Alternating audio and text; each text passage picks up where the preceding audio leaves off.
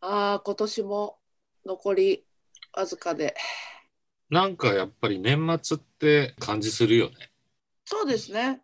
キャンドゥ行ったらさ、うん。おじいちゃんおばあちゃんが午前中ぐらいに行ったんだけど、おう大量のおじいちゃんおばあちゃんが発生しててさ、もう全然前行けなかったわ。ふ普段は発生しない。発生しないのか発。生してないしてないああしてない。年末だけ大量。うん、大量に発生しちゃう。大量。えー、にぎわってていいですね。そう、年末感あるなぁと思って見てた。うん。うんまだあれ買ってないんだけどね、玄関に飾る締め、あ、そう締めですか。、締め縄って。う。うんんうん。うちはあの昨日大安だったんで昨日ね、あの飾りましたけど。お餅は買ったよ。うん。おなんつうんだっけ、丸いやつ。うん鏡餅。鏡餅ね。うん。マイバスケットの言ってる、あの、ちっちゃいね、ああちっちゃい。と虎が、ちょ乗ってるやつ。乗っかって笑った虎が乗っかってる。笑った虎が乗っかってるやつ。それはあの玄関とか？用の。えっと、テレビのあテレビの前に、前に。うん。ひーちゃんが落としてましたけどね、うん早速。うんうんうんそうだ。ね。それぐらいの大きさだともう落としがいがあるから、うん、いらないってやる。そうそう。残酷だからね。いやもう今年、まあ去年より年末感あるなと思うんですけど、去年。なんかね、去年はほらもうひどかったからね、コふわロナが。ふわしてた。うん。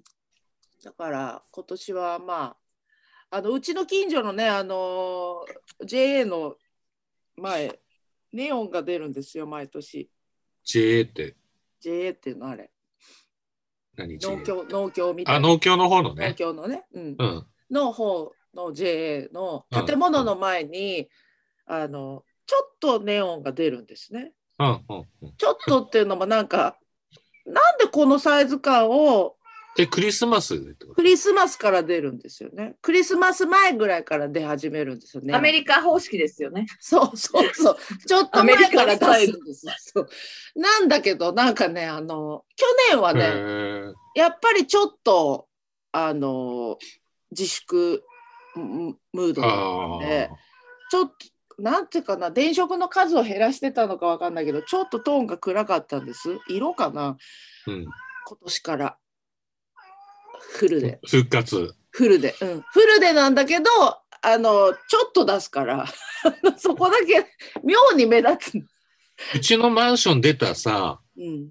出てさ、す、えっと、駅の方に向かうときにさ、小道みたいなの入るじゃないはいはい。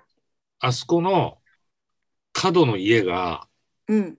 あってさ、うん。あのー左角の家、はい。小道に入るところにあるでしょ、普通の一軒家。あそこ去年まで青いネオンをずっとやってたの。へえ。今年やってないんだよ。あれ？いや、でもね、テレビの音が異常にでかいのね、そこの家。あだから今年もすんずーっとでかいから多分おじいちゃん。なのかおばあちゃんなんか老人の話ばっかりしてるけど、さっきから。で、あの、多分ご存命だとは思うんだけど、うんうんうん。なぜか今年青い電飾飾るから、うん、すごい覚えてたんだけど、ね。今年はない。ああ、うんそのテレビの音ででかいであれなんですけど、うちのねあの薫父薫のテレビの音がね年々ひどくなってきて、あのこの秋にね新しいテレビに買い替えて買い替えたんですよ。ついにあの、テレビダメになっちゃってうん。せっかくだからドーンとこの壁にね対してはいドーンとでかいの買おうって言って、もう最後のテレビだからあ最後のテレビ購入ですよねもう。あだからドーンと買っちゃえっていうことで買ったらしいんですけど画面もでっかいし音もでっかいしテレビ大好きだからいいんだけどうん。あの時々電話しますよね実家と電話するときにね。するてを書き消す。そう書き消すそもそもあのうちの母親は声がちっちゃいんですよ。はい、確かに。うん、でうちの母父親は声が大きくて耳が遠いんですよ。はい。遠いかな。遠いんです喋ってて遠いと思ったことなかったけど。あの自分の声でい大体ね声が大きい人ってちょっと耳が遠めって言うんですけどね、あの私からするとそれ自分の声が大きいから他人の声をかき消してるって 私は思うんですけど、声が大きいんですそもそもね。で私は普通なんですよ家族の中では比較的、うんうん普通にあの相手に合わせてうん。うんい。結構別に声でかいと思ったことそうな。んです。なんだけど薫仕様になるともう腹から声出さないと伝 通じないから。でこの間ねもう本当あこれ大変だろうなと思ったんだけど電話した時に蒔絵の声は小さい。母の声は小さい。そして私の声も電話だからそんなに張ってないんだけど蒔絵が「ねえさっきからあんたずっと黙ってるけど聞いてくれてる人の話」って言うから、うん。いやずーっと相づち打ってるそうずーっと相づち打ってるしああそうなのそれでって質問までしてるのに全然聞こえてなくて。いやさっきからしてるけどそのテレビの音がねうるさいんだから下げてもらえばっていうの。うん。で下げる下げないで喧嘩が始まるわけ。あれじゃない？やっぱテレビ大きくしたから、そそのサイズを大きくした分、う、うん。やっぱり音量も大きくしないとこう、なんかバランスが取れないのか。なうん。うん、画面だけでかくて音ちっちゃい。みたいな。うん、うん。そうそう。なんだけどもう電話してる時ぐらいちっちゃくすればいいんだけど はい。いやそんな大きくないみたいな。その前と変わんないとかねぐつぐつぐつぐつ喧嘩するっていうねもう年の瀬にどうでもいいなと思ったんですけど やっぱ年々やっぱね音量問題うん。目よりも聞こえる聞こえないの喧嘩が絶えないみたいでお互いの声の。本当。そううち、うちもさ、老老だからさ、あの、うちの母さんとさ、うん彼氏、同い年なんだよね。77かな？うんうん二人とも同級生でさ、うんうんで一緒に住んでてさ、で、遊びに行ってさ、テレビ好きなのよ、やっぱり。うんうんで、50インチぐらいのテレビがさ、うんあの、テーブルの食卓の上に置いたの。まあまあですまね。あ、変わった、変わった、あれだなと思って、いいし。で、日ハムの試合やってなかったか、あれこうとかっつって、うちの母さんのこと言ってさ、うんで、3人でそこからすし日ハムの試合、すんごい近いんだけど、それでめっちゃ近い。寿司食うんだけどさ、うん寿司頼んでってさ、うんで、寿司食いながら見るんだけど、その、うちの母さんの彼氏がさ、で、目がなんか、だいぶ悪くなってるんだって。ああなんつうの？ぴったり顔近づけてんの。あの、その食卓の50インチに食。卓の50インチにブブブ、もうね、なんか日ハムの近藤とかがアップになってて、まあ選手がいるんだけど、もう愛部に近い。スリスリしちゃってさ、うちの母さんその横でデータ言うの。今ね、3割6分7厘。すごい光今年景。200本いかないと思うけど、170本ぐらいで、最多アンダーは確実ねとか言ってさ。うちの母さんデータマだから。すごいな。だから見えない分、みあの一生懸命見てる分、いろいろこう、うんそう、うん解説してくれて。データ入れてあげて。新しいな、これと思ってさ。新しい独特だな。スリスリしちゃってさ、も独特。いや、本当ね、あの、笑ってるけど、ね、そんなに遠いまあな未来じゃないから、なるから、遅かれ早かれね。う、うん、なるんだけど20年以内に確実になる。俺はね。私もなると、おい、見てると、声が大きくなるか小さくなるかのどっちかにはなるはずだけど、うん声でかくなるのはないと思うんだよね。俺やそのうん。声を張るのってやっぱりラジオの時とうんステージの時ぐらいだから、うんうんうんあとはほとんどね、静かに。小さい声だから。うん、いや、私、ね、声の大きさとかじゃなく、喋り出すと何言ってるか自分でちょっとわからなくなる時がある。なんだあでも。オチまで、オチまでうまくつなげられないどっか行っちゃうんだ、集中力がなくなっちゃ一番の恐怖だよ、俺、それ。そうだよね。本当にうん。オチを忘れるっていうのはもうずいぶん昔に経験してて、もうそれはいいんだけど、それと違うまた、う。うん、喋れ話てるの。まとまり性がない。私喋れてるっていうやつ。そう、落とそう落とそうとしてさ、どんどん深みにはまっていくからさ、それでさ、もうなんか、目の前にコセアンとかいたらぶん殴りたくなってくるんだよね。個性ビンタとかしたくなってくる。こやべえ、忘れちまったと。いやでも本当にやっぱ老化っていうかそこはしょうがないですよね。あの何かは機能はね低下してるけどでもしゃ言ってることが分かんなくなるのはどうなんだろうな。うなんか俺もほらずっと酔ってるようなもんだからさ人生さ、うんうんうんうんうんほとんどの状態が、ね。うん、飲んでるからさ。だからまあしょうがないかなと思う時もあるんだけど、うんかといってシラフの時にそんなに流暢に喋れるかっていうとそうなんか面白くもなんともないからさ酒飲んでないと。いや面白い時ありますよ。時って言っちゃったけどお酒飲んでなくてもまあ確かにだからスタジオとかだと気合入ってるからどんどん出るんだけどそうです。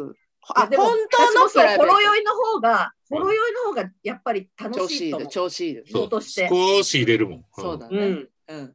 やっぱちょっと根がそのなんつうか真面目っていうところも影響してんじゃないですか。まあ暗いんだよね。基本的にさ、もともとが暗いから、うん暗いというか、なんか破滅思考だからさ、うん、なんか、ちょっと和らげてあげるとね。少しちゃんとしそう、真面目っていうか、ちゃんとしなきゃいけないみたいなさ、うん、そうそうそう。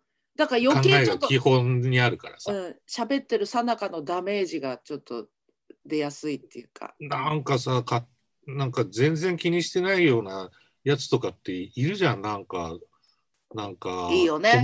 ホモフスキーとかさ、うん、知らないけどそれ知らない人もいるからさ。彼のそこを知らない人もいるから。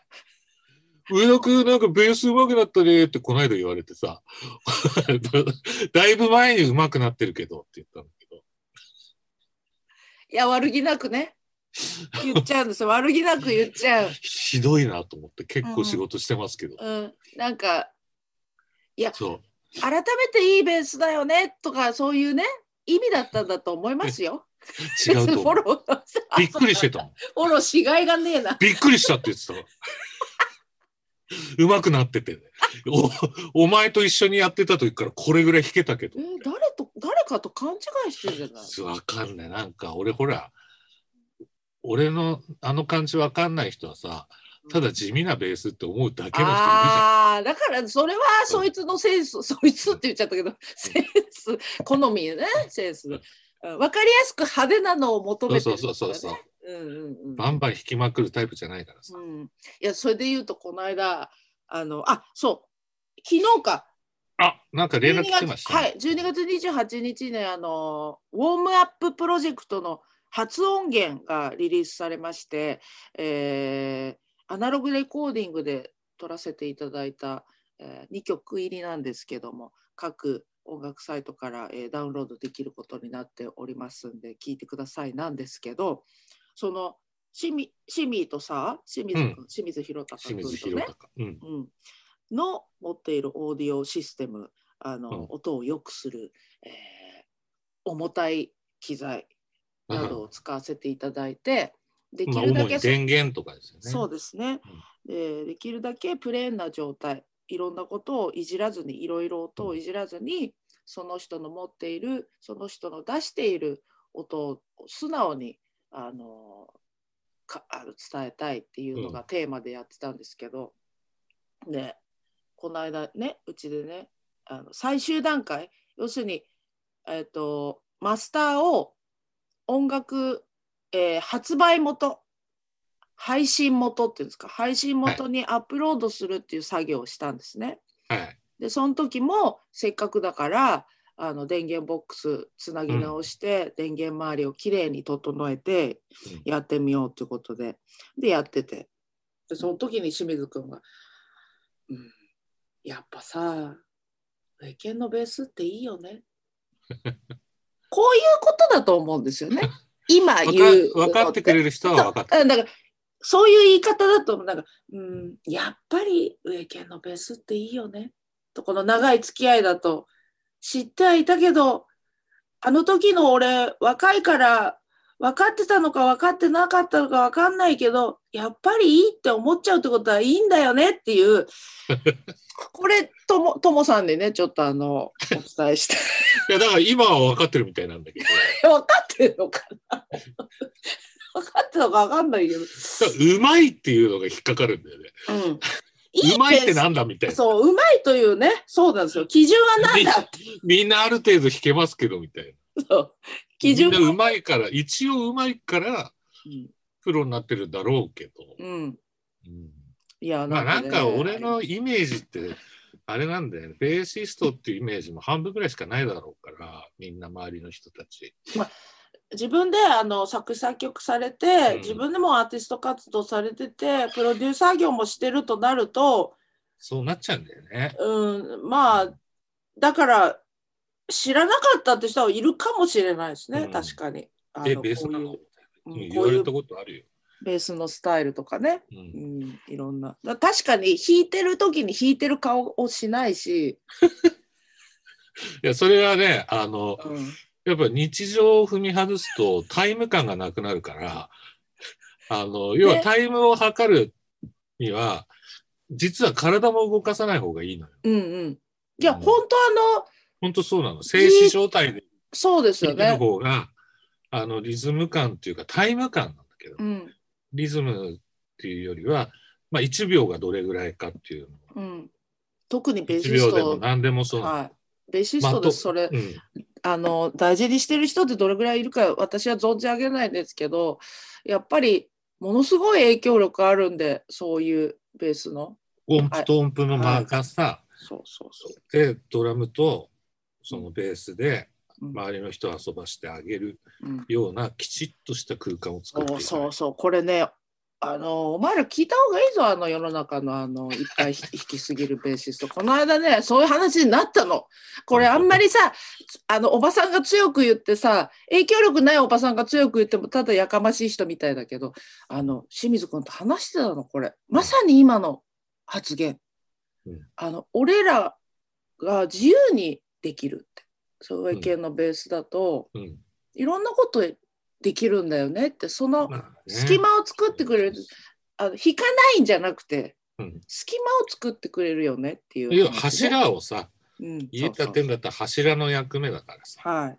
だからそれがベースだよねっていう、いやいいんだけどあの好みの問題でもあるからいいんだけどやっぱりあのベースってなんだろうなっていうところをね改めて今回あのアナログレコーディングやりながら感じたことでもあったんですよ、やっぱりこの要という楽器ですからね、やっぱりね。はい、そういうリリースになってますので、ぜひね、はい。トモフスキーさんにも聞いていただけたらいいかな。あの、ケンジさん、すごいですよ、ずっとっていうのを 知っていただきたい。はい。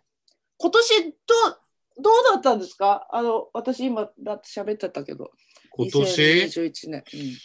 もうずーっとなんか家で音楽な、今年何してたかなって言ったらやっぱ曲、詞曲書いて、うん。うん。撮ってリリースされた曲数が詞曲編曲っていうだけ限定したとしても、それでも25曲ぐらいある。すっごくない？詞曲編曲だよ。だから、うんでもこ、ほぼほぼの演奏をして、編曲だけとか作詞だけとかになったらもっともっとある。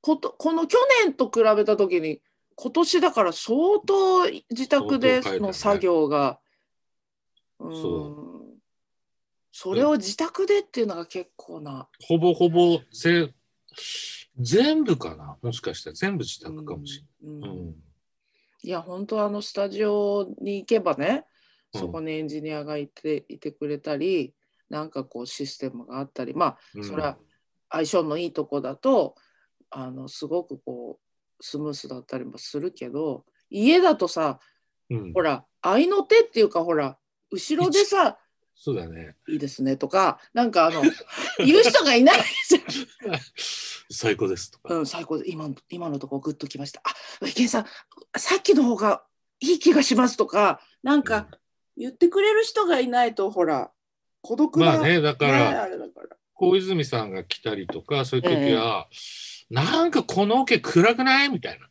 いいですよね。そのカラッとしてていいですね。言い方がカラッと。オッケー。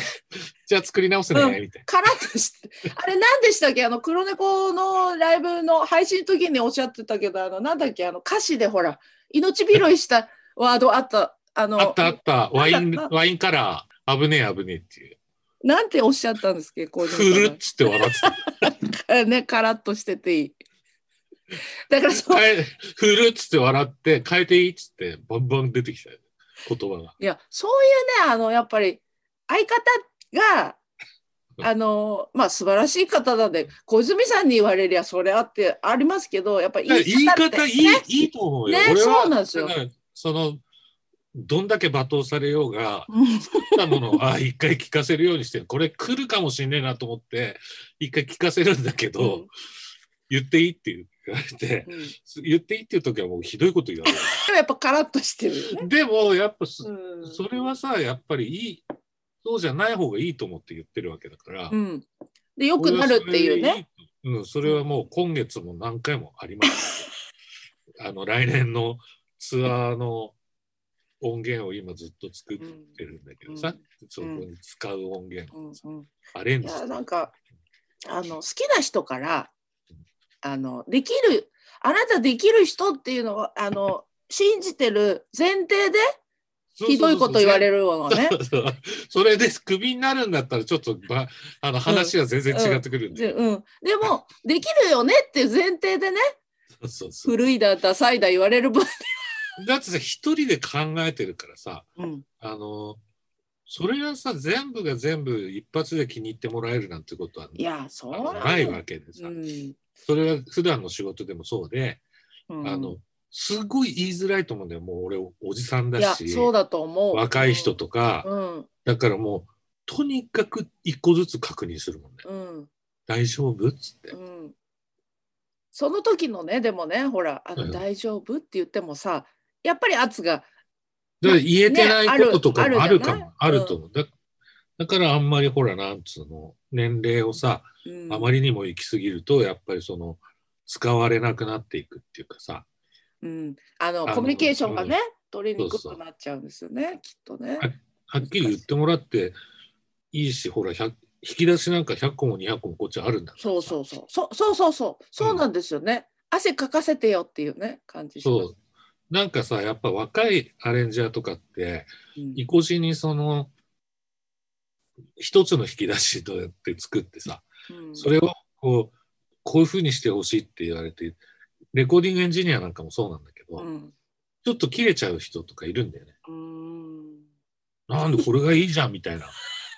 おめえの音楽じゃねえんだよ、バカみたいな。そうだねそうアーティストのダン音楽なんだよ。そうなんですよそう、うんあのそこをねあの、か勘違いしちゃう人多いんだよね。うん、言ったことありますあのいや私の 私の私の曲だかうんら。うんあなたこれ作った後じゃあ一生この曲大事に大事にあれしてくれるんですかっていうそうそうそう。うんだからやっぱり、うん、大事にしたいから言ってるんですよね。うん。だから1個ダメだったら2個目、3個目ってどんどん出していかないと。それがプロ。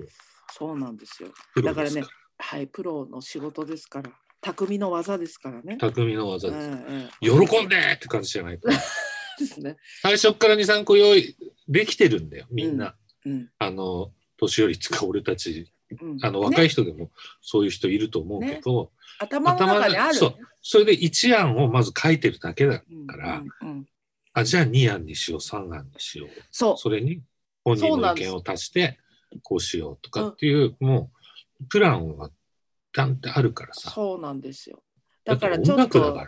うん、あのこれで決めないでほしいっていうね、うん。うん。もし可能性を探りたいならもうちょっと言ってほしいっていう。そう、一発で OK っていうのは、なんかちょっと逆に不思議になっちゃうそう不安不安になるしね。うんあれ？妥協された？みたいだからたまにほら、ほな。昔から仲のいいエンジニアとかとさ、うんあの、仕事するとさ、うん俺が本当にいいと思って一発で OK 出してんだけど、うん。本当にみたいな。うん。ちょっともうちょっとやらないみたいなさ、そういう感じになっていくから。なんかねあのベテラン勢の人と一緒にやるとその早めに OK っていうジャッジをねうん、出してくれる時にもうそれは見越して見越してのことかどうかっていうのは、うん。その人のなんか感じでわかるじゃん。うん。あ多分これ何回もやるべきじゃないなっていうのがもう見えてて、うんこれがベストだと思うよってあのそこほじんない方がいいよとか、だからいろいろやっぱりいろんな世代で一緒にやるっていうのは大事だなと思ったりしてね、その思います確かけど、うん、この間ね、うん。私ねあのね2021年私の話で言うとはい、どうぞ。もうど暇もいいとこだったんですよねやっぱり。今年？うん、今年。去年の方が暇だけど今年だってそんなに変わらずうん暇は暇だったんです。それで、まあ、自分のことをやってたんですけど、うん。先日ね年の瀬にね2021年の全部の仕事の時間数を凝縮したそれを1日でやるみたいなね仕事が来てねものすごいどっと疲れてます今日なんてでも楽しかったでしょ。10時間歌いっぱなしだったんですよあららら。知らない曲 もうねずっと脇汗が止まらなくて。え、スタジオ行って？あしかもあのもうすごすごい歌を歌うメンバー8人で。その中に放り込まれた。これねまたあの発表される時にお知らせをしますけどね。うん。あのもうその中に私いていいんだろうかっていう状況でしかもせーのでやるから間違えられないからもう尿道がねおかしくなるんじゃないかぐらいね本当に緊張して。あんなに緊張しそうだからあ一日で、うん、だからすごくねそれはあのまあぼーっとしてましたから21年も割と。だからちょっとねあのいろいろ思うところありましたね。あのぼーっとしてたらこういうことになるよっていうね。まあ、ななんとか生き延びて帰りましたけど必死でしたよそれまでの1週間。なるほど。はい。まあいろいろ年末なんでねそういう催しもありますけども、うん。はい。まあちょっと来年になるんですか、次は、そうだね。今年が、ここれが今年最後で、うん、まあじゃあよいお年をって感じだね俺は、あの、札幌には行かないけど、私もいます、うん。ここにずっと、うん。うん、のこ。さんと。ひーちゃんが心配だから。